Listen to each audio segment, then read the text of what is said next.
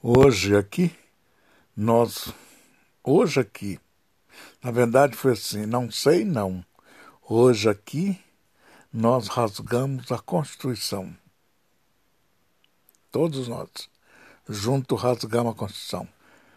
Essa declaração foi dada por Dias Toffoli no dia em que afastaram Eduardo Cunha da presidência da Câmara.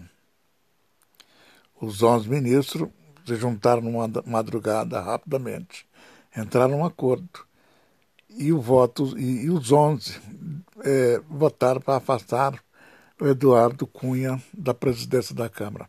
A partir daí, o Eduardo foi caçado e logo depois foi processado e foi preso. Essa história todo mundo já conhece. E, e a maioria das pessoas gostaram disso, gostaram de ver o STF rasgar a Constituição segundo palavras do próprio Dias Toffoli, que hoje é o presidente do STF. Ele que disse, e a gente bem lembra disso, quando alguém botou o microfone na boca dele, ele então disse: Não sei, não.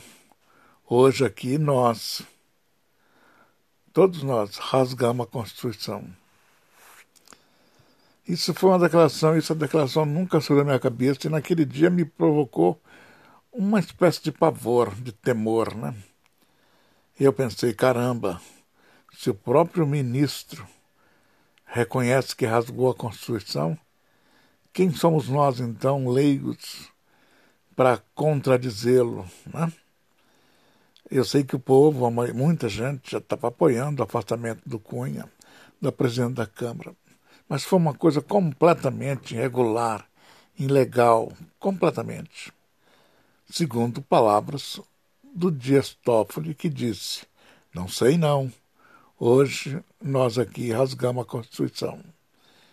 E a partir daí eles começaram a rasgar a Constituição em muitas decisões. Então, a mesma coisa fizeram ontem, com os oito, com os oito votos, fora os votos que vão vir hoje. Eu não sei se vão vir todos os, os três votos que faltam, se vai vir mais um ou mais dois. Né? Mas o fato é que os oito já novamente rasgaram a Constituição. O STF não podia investigar nada, não podia julgar nada, porque ele é a Corte Suprema, ele é o Deus né, da, da justiça. Quando não tem mais ninguém a quem recorrer, recorre a eles. E eles, é uma, e eles são tribunais de apelação. Né? Não é tribunal de condenação, eles estão lá para soltar mais do que para prender. E vamos supor que esse pessoal que eles estão processando, como essa moça que está presa por ordem de um juiz, né? por determinação do juiz, seja processada, seja julgada e sentenciada. A pergunta que eu faço é: a quem ela vai recorrer? A Deus, por acaso? Quer dizer, tem alguma coisa aí que não está, não está, está muito errado. No processo de justiça está muito errado. Alguém que vai ser condenado tem que ser condenado, tem que ser processado, tem que ser condenado, sentenciado lá embaixo, na primeira instância, para que ela possa ter a quem recorrer em segunda e, em último caso, né, em, em terceira, que seria o STF. É uma luz de esperança para quem se julga é, inocente ou para quem foi julgado, condenado, sentenciado injustamente. Né? Que deve ter um termo técnico para isso, mas que agora não me ocorre.